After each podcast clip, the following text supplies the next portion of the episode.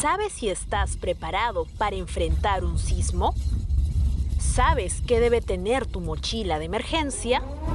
¿Sabes qué es un plan familiar de emergencia? ¿Has estado en un sismo y no supiste cómo reaccionar? Acompáñanos este sábado a las 11 y media M en el programa Más preparación, menos riesgos. Tendremos invitados e invitadas especialistas que nos ayudarán a conocer cómo estar preparados ante desastres y emergencias. Por Radio Estéreo Villa 101.7 FM. Suena mejor. Este programa llega gracias a USAID y Predes. Bienvenidos y bienvenidas, vecinas y vecinas, amigos y amigas. Esperamos que estén teniendo un excelente día. Somos Karen Díaz y Nan Flores. Y pues les damos inicio a su programa favorito sobre reducción de riesgos de desastres. El día de hoy tenemos grandes cosas preparadas. Contarles que pueden seguir a Predes en sus redes sociales y página web. Así es, pueden seguirnos en www.predes.org.pe y como Predes en Facebook e Instagram. Ahí también van a poder enterarse de las últimas novedades sobre gestión del riesgo de desastres, los avances que tenemos en nuestros proyectos, así como recomendaciones ante el COVID-19 y mucho más. Además, en nuestra página web también pueden encontrar las publicaciones y audios realizados por nuestra organización. Esperamos que sean de utilidad para todos ustedes. Queremos contarles que este es el tercer programa de Más Preparación Menos Riesgos y les invitamos y los animamos a estar presentes a lo largo de este programa, ya que al igual que los anteriores programas, también van a poder participar de un sorteo especial. Recuerden que para participar tendrán que ir a la página de Facebook de Predes o de Stereo Villa y buscar el video transmisión en vivo de este tercer programa y contestar el cuestionario que estará en los comentarios. El título del video será el tema del que hablaremos el día de hoy, que es Plan Familiar de Emergencia. Así que ya saben, queridos oyentes, deben estar muy atentos a todo el programa. Por otro lado, ahí también en nuestro Facebook podrán encontrar gráficas de reforzamiento eh, con la información que vamos a brindar en este programa. Y ahora, continuando con nuestra programación y como ya le mencionamos anteriormente, hoy día aprenderemos sobre el plan familiar de emergencias, es decir, cómo debemos organizarnos en el hogar para poder actuar adecuadamente frente a estas emergencias. Exacto. Para poder conocer sobre este tema, el día de hoy eh, contamos con la presencia de Carla Gallo. Ella es especialista en gestión de riesgo de desastres en PREDES. Ella es ingeniera ambiental y también magíster en gestión de riesgo de desastres. Hola Carla, ¿cómo estás? Bienvenida al programa Más Preparación, Menos Riesgos. ¿Qué tal, Noan? ¿Qué tal, Karen? Es un gusto estar eh, compartiendo este tercer programa con ustedes. Eh, sí, estamos muy contentas por conversar contigo sobre ese tema, ya que consideramos que es muy importante saber cómo debemos organizarnos en el hogar para saber cómo actuar en caso ocurra una emergencia. Y ah, bueno, además sabemos que tienes un amplio conocimiento sobre este tema, ¿no? Y por lo que nos gustaría que nos cuentes em, por qué es importante tener un plan de emergencia, ¿no? Como para empezar a hablar sobre, sobre el tema del día de hoy. Claro, no. Tenemos que saber qué es un plan familiar de emergencia. Entonces, eh, ¿cómo podemos definirlo? Que es un conjunto de actividades que todos los miembros de nuestra familia deben realizar para estar preparadas y responder de una manera planificada y organizada ante una emergencia o desastre. Es muy importante eh, conocer eh, cómo elaborar este plan porque nos permite organizarnos a nivel de las familias, a nivel de cada miembro. Y así de esta manera responder frente a cualquier emergencia o desastre. Si bien eh, no podemos quizás en algún momento salvar quizás todos nuestros, eh, nuestros bienes materiales, pero sí podemos salvar nuestras vidas, que es, un, que es algo muy valioso y no tiene precio. Gracias, Carla. Entonces, eh, bueno, para seguir conversando sobre este tema, justo has mencionado de que es importante que toda la familia, digamos, se involucre en este proceso, ¿no? ¿Por qué es esto importante? Es importante porque nos permite proteger, como les mencioné, a todos los miembros de nuestra familia. Vamos a evitar quizás los daños eh, físicos a las personas si sabemos que cada miembro sabe dónde ubicarse en, una zona segura o conoce la ruta de evacuación. Considerando que nosotros, por ejemplo, nuestro país es megadiverso y asimismo también posee diferentes pisos altitudinales y por ende diferentes características a nivel del territorio.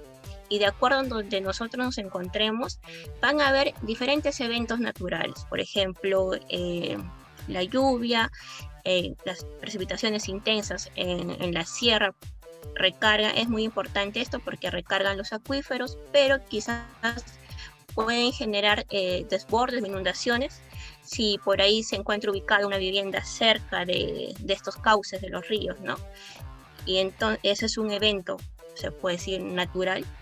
También, por ejemplo, en la costa tenemos eh, o estamos propensos a los sismos y asimismo posteriormente un tsunami de acuerdo a la magnitud del sismo que se da, ¿no? En cuanto a estos fenómenos que de manera natural ocurren y que es bueno, que es parte del ciclo eh, natural que se puede decir que, que pasa, eh, nosotros eh, debemos tener capacidades para saber responder frente a estos eventos y de esta manera bajar nuestros niveles de vulnerabilidad y asimismo bajar el nivel de riesgo que nos podamos estar expuestos frente a estos eh, eventos naturales, ¿no? Eh, perfecto, muchas gracias Carla. Bueno, eh, ahora que ya sabemos qué es un plan de emergencia y por qué es tan importante que, que nosotros tengamos uno en nuestros hogares, queremos preguntarte cómo es que se elabora este plan familiar, ¿no? ¿Existen pasos, recomendaciones? Eh, ¿cómo, ¿cómo, podemos hacerlo en nuestros hogares? Debemos tener presente lo siguiente, que para elaborar un plan familiar de emergencia hay dos aspectos muy importantes. El primero es que debemos estar preparados ante la ocurrencia de una emergencia o desastre, prepararnos antes que se manifieste el evento. Y asimismo, cuando ya estamos eh, en el evento, debemos saber cómo actuar frente a ello y de esta manera vamos a poder eh, salvaguardar nuestras vidas. En estas eh, últimas semanas, eh, INDECI ha emitido una, una guía en la cual nos da cinco pasos importantes en el cual debemos seguir. Primero es identificar las zonas, ubicarnos, elaborar, asignar y organizarnos, conocidos como las siglas IUEAO. Esos son los cinco pasos y de esta manera abreviada lo podemos recordar. Perfecto. Muchas gracias, eh, Carla, por esa explicación. Bueno, es importante entonces que podamos eh, desarrollar ¿no? a lo largo de esta entrevista cada uno de estos, de estos pasos. Eh, entonces, ahora preguntarte en qué consiste ¿no? este primer paso. El primer paso empezamos con identificar. Identificamos a nivel de nuestra familia empezamos de nuestro hogar. Por ejemplo, cada familia tiene que tener eh, o tiene sus propias características. Eh, quizás algunas de, nuestros miembros de, la familia presentan algún, em, alguna discapacidad, que deben ser tratadas de, una manera muy particular. O quizás también eh, no tienen ninguna dificultad, pero que cuando cuando surge el evento se queda en shock, se puede decir. Entonces necesita, ese miembro de la familia necesita un soporte muy especial para poderla atender.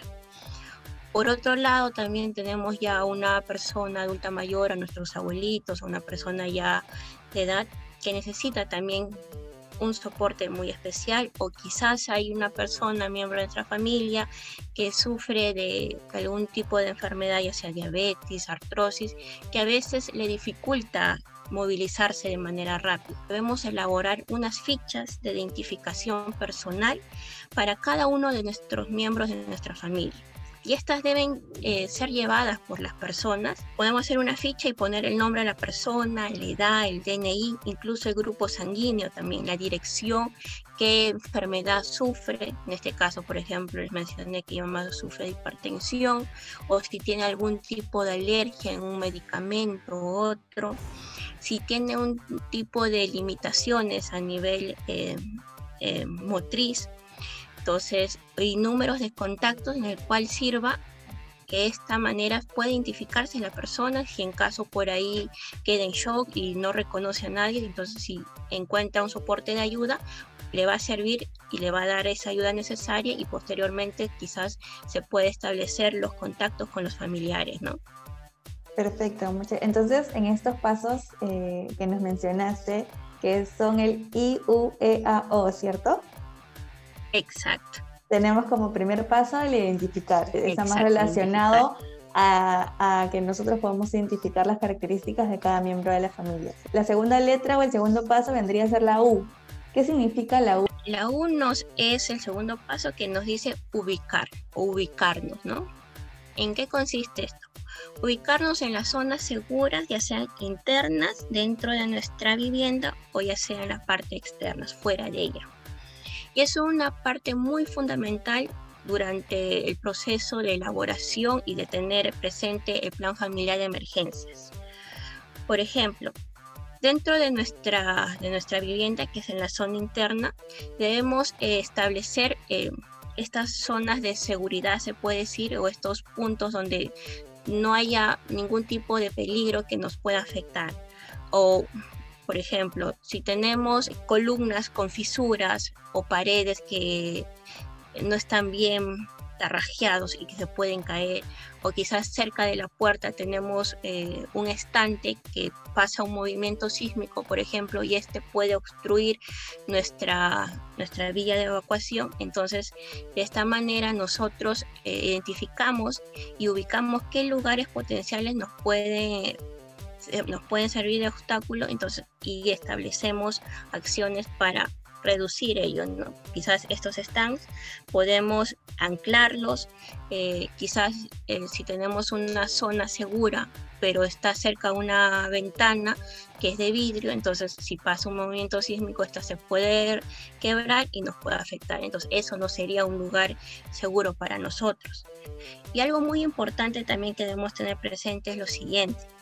Por ejemplo, en el caso de sismos, en primer lugar se recomienda, tanto la institución también eh, como el INDECI recomienda, que debemos ubicarnos primero en nuestra zona segura dentro de nuestra vivienda y posterior realizar la evacuación. En caso extremo, si no tenemos ese lugar seguro dentro de la vivienda, entonces ya acudimos a la parte de evacuación externa, ¿no?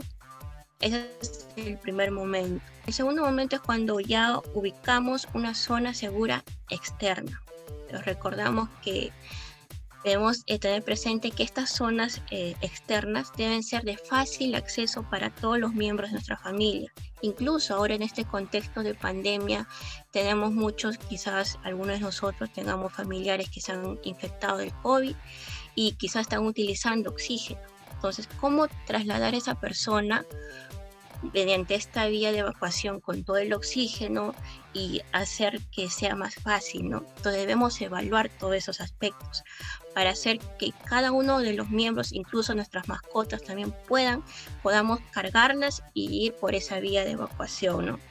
Perfecto, muchas gracias Carla, súper muy importante lo que nos comentas, sobre todo eh, ubicar estas zonas seguras internas y externas y también ubicar las rutas de evacuación, ¿no? Y aún más en este contexto de pandemia es bastante importante tenerlas en cuenta, ¿no? Sobre todo si hay algún familiar infectado o también eh, pensar, ¿no? En, las en estas circunstancias de pandemia de, de COVID-19.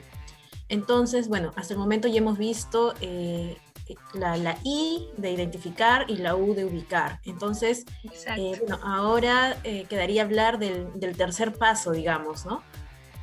Que sería elaborar, nos habías comentado. Exacto, perfecto, Karen. Sí, tercer paso en efectivo es elaborar. ¿Y qué debemos elaborar?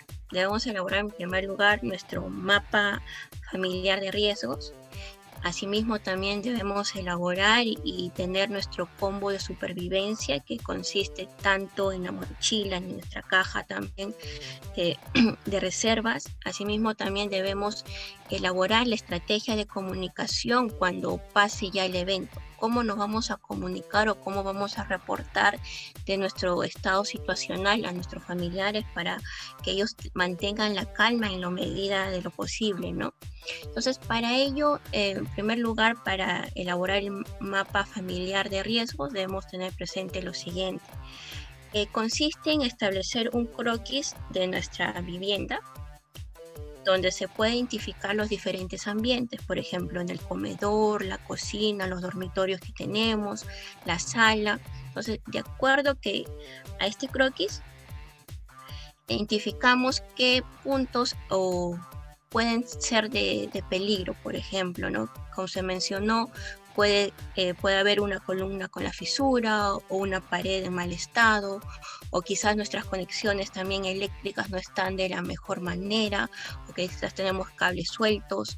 Eh, quizás también no tenemos también el tema de extintores, podemos, eh, o, el extintor que tenemos está vencido, identificar todas estas cosas y de esta manera nos va a poder eh, ubicar en este croquis cuáles son estos puntos críticos y que asimismo también cuáles son las posibles eh, rutas de evacuación que podamos tener. En este croquis también podemos eh, ubicar dónde va a estar eh, la mochila de emergencias, dónde va a estar el tema del botiquín. Se recomienda que estos elementos estén cerca de, la puerta principal, que sean fácil de cogerlos y evacuar porque a veces lo dejamos quizás en, la habitación que está más al fondo y hasta ir a recogerlos son segundos valiosos que nosotros perdemos y eso determina la posibilidad de quizás preservar nuestra vida, ¿no?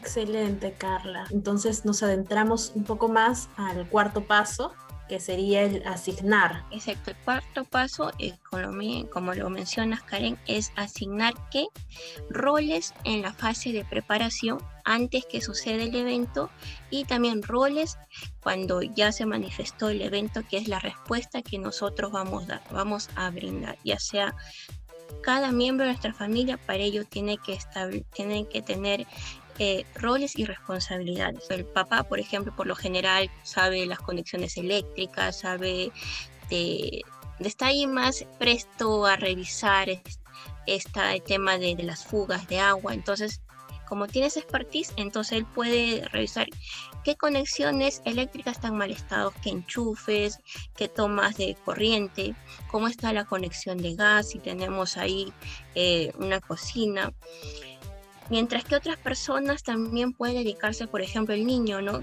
Eh, puede tener los alimentos para la mascota o puede ser, se le asigna la responsabilidad de decirle, sabes que tú, si pasa un movimiento sísmico o pasa un evento, tú coges a la mascota y lo llevas. Es una responsabilidad que le estamos dando al niño. Quizás tenemos al hermano o a la hermana, entonces tenemos una, al abuelito o al abuelito, una persona adulta mayor, entonces tú agarras a, la abuelita o al abuelito, entonces te vas a dedicar a hacer el traslado hacia la zona segura, o si no, orientarlos por la vía de, por la ruta de evacuación. Entonces, de acuerdo a las capacidades y características de, de los miembros de nuestra familia, nosotros le asignamos los roles. Por ahí también haya una persona que sepa de primeros auxilios, entonces esa persona será asignada en brindar este soporte si por ahí alguno de los miembros resultó herido, ¿no? Excelente, entonces bueno, ya eh, que estamos terminando con, con, estos pasos que mencionamos inicialmente, eh, sí quisiera hacer como un pequeño recuento, ¿no? tenemos primero la I, que es identificar, ¿cierto? Luego tenemos la U, que es ubicar, la E, de elaborar y la A de asignar. Entonces, eh, bueno, la última letra que nos queda es la O. No sé si nos podrías contar qué significa esta O y qué implica ¿no? este último paso. La O es de organizarnos y participar en función a nuestro plan familiar de emergencia que hemos elaborado entonces, como ya hemos asignado responsabilidades, ya hemos identificado también el tema de nuestras zonas seguras, de nuestras rutas de evacuación, hemos preparado nuestra mochila, hemos eh, ya tenemos nuestro combo de supervivencia, entonces ahora es poner en práctica todo este conocimiento que hemos asignado, ya sea por escrito o ya sea de manera verbal entre los miembros de la familia, ponerlo en práctica en dónde o en qué momento en esta etapa de simulacros. Es muy importante poner en práctica ello porque ahí nos vamos a dar cuenta que si todo lo que hemos planificado en su momento se va a ajustar en este simulacro. A veces no todos han, eh, comprendido las responsabilidades asignadas o quizás por los nervios se olvidaron de, de, la mascota y lo dejaron en la vivienda. Entonces ahí cuando ponemos en práctica a través de estos simulacros nos vamos, vamos a poder identificar qué cosas tenemos que ajustar en este proceso. Y asimismo que cuando ya se manifieste el evento, el fenómeno, ya sea un sismo, ya sea el tsunami, ya sea un flujo de detritos, que es conocido como huaicos. Entonces ya sabemos, ya estamos, toda esta acción ha sido internalizada por nosotros y vamos a actuar de la mejor manera posible. Exacto, como mencionas es muy importante que las personas puedan realizar este ejercicio ¿no? de simulacro familiar. Precisamente el 29 de junio a las 10 de la mañana eh, Indesi está promoviendo el simulacro eh, familiar multipeligro, eh, donde las personas van a desarrollar este ejercicio de manera familiar, ¿no? Dentro de sus hogares. Y bueno, es bastante importante que todos en casa podamos realizar este ejercicio en, familia, ¿no? Exacto, Karen, es tal cual lo que tú acabas de mencionar. Es muy importante que lo tomemos más aún con seriedad en esta temporada de, pandemia, porque el contexto ha cambiado y de por sí eh, los sistemas de salud y todo el infraestructura a nivel de atención está pasando una situación crítica, entonces es por ello que nosotros debemos estar preparados en todos momentos y saber cómo responder si estos, si estos eventos naturales se manifiestan, ¿no? Sí, bueno, y sobre todo también resaltar esto último que nos estabas comentando, que justamente para que todos sepamos qué es lo que tenemos que hacer y que no hayan como malentendidos en los roles y tareas que cada uno tiene, es bien importante que nos sentemos todos juntos, todos los que vivamos en la misma casa, todos los que eh, con los que convivimos, para poder realizar este plan familiar juntos, ¿no? Exacto, no. Es muy importante organizarnos tanto a nivel familiar y asimismo también a nivel de barrio, de comunidad, porque no solo somos un núcleo, una isla que está, eh, que está fuera, ¿no? o vivir en una burbuja, no, nosotros somos seres que nos relacionamos, que tenemos vecinos, eh, vecinas que en algún momento eh, hay adultos mayores, incluso cómo dar ese soporte a ellos si, necesitan el tema de evacuación, por ejemplo, quién les puede ayudar. Entonces es ahí que nosotros nos podemos organizar como, barrio, como comunidad, para darle este soporte a las personas que necesitan, siempre y cuando teniendo presente que en este contexto de pandemia debemos seguir protocolos, por ejemplo, debemos al momento de incluso estar en, estas zonas seguras ya tener nuestra mascarilla, es, también nuestra careta y asimismo cuando nosotros evacuamos hacia la zona externa también de preferencia determinar una zona donde nos vamos a ubicar, pero también guardando el distanciamiento debido. De esta manera reducimos el riesgo de contagiar quizás a otras personas si en el caso estamos ya infectados y asimismo también eh, evitar que se afecte la, la, salud de otros miembros de, de la comunidad. Excelente, Carla. Muchas gracias por aclarar eh, todas estas dudas que, teníamos, eh, que también seguramente eh, nuestros oyentes también han estado pensando. Y pues esperamos que, todos, todas hayan aprendido un poco más sobre la gestión de riesgo de desastres y sobre todo cómo poder elaborar un plan familiar de emergencia y aún más importante en este contexto de pandemia por COVID-19. Eh, me parece muy interesante esto del I, U, E, A, O, ¿no? que finalmente son las vocales ordenadas de una manera distinta, que pueden hacer que nosotros tengamos bien presente eh, cuáles son estos pasos que debemos seguir, que son tan importantes para nuestro plan familiar de emergencia. ¿no? Entonces, muchas gracias por toda la información que nos has brindado. Y ya para finalizar esta entrevista, eh, si tuvieras que dar un mensaje final para todas las personas que están escuchando este programa, ¿cuál sería, Carlos? Sí, es que que podamos elaborar este plan familiar de emergencias, que es muy importante para nosotros como familia, para salvaguardar la vida de los miembros de nuestra familia y asimismo también nos permite organizarnos como comunidad. Excelente, Carla. Muchas gracias eh, por ese mensaje final y pues agradecemos tu presencia y, tu tiempo eh, en este programa. Muchas gracias. Gracias a ustedes, gracias. Muchas gracias, Carla. Bueno, ahora ha llegado el momento más esperado de todo el programa. Vamos a realizar el sorteo de la mochila de emergencia. Así es, estamos por descubrir quién es el o la afortunada de Lima Norte o Lima Sur de llevarse este gran premio. Ahora en pantalla pueden ver que tenemos una ruleta. Eh, esta aplicación nos permite realizar el sorteo y, escoger aleatoriamente, ¿no? El programa escoge aleatoriamente a una persona que va a ser quien se va a llevar a casa la mochila de emergencia. Eh, hemos recopilado todos los nombres de las personas que han participado enviando sus respuestas a través del formulario eh, enviado en el último programa.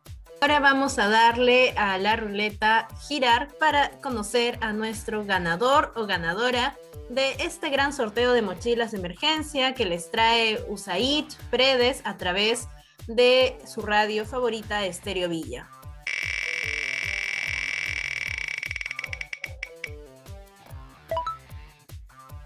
Muchas felicidades a Raúl Valverde Arellano, nuestro ganador en el segundo programa, eh, del formulario que se envió en el segundo programa, de más preparación, menos riesgo.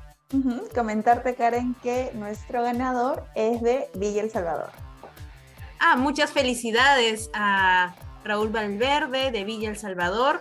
Entonces nos comunicaremos contigo para poder enviar o coordinar la entrega de tu mochila de emergencia. Muchas felicidades, Raúl. Muchas felicidades. Bueno, ahora que estamos llegando al final de nuestro programa, quiero aprovechar para recordarles que todo lo que hemos venido conversando también pueden encontrarlo en el Facebook de Predes y también de Stereo Villa.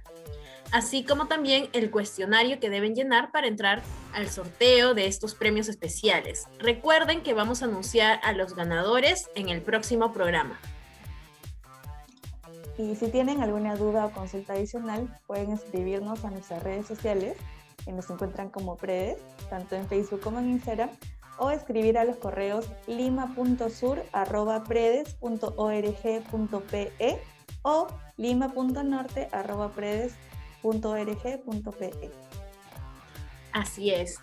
Y pues les agradecemos mucho por escucharnos el día de hoy. Esperamos que el programa haya sido de su completo agrado.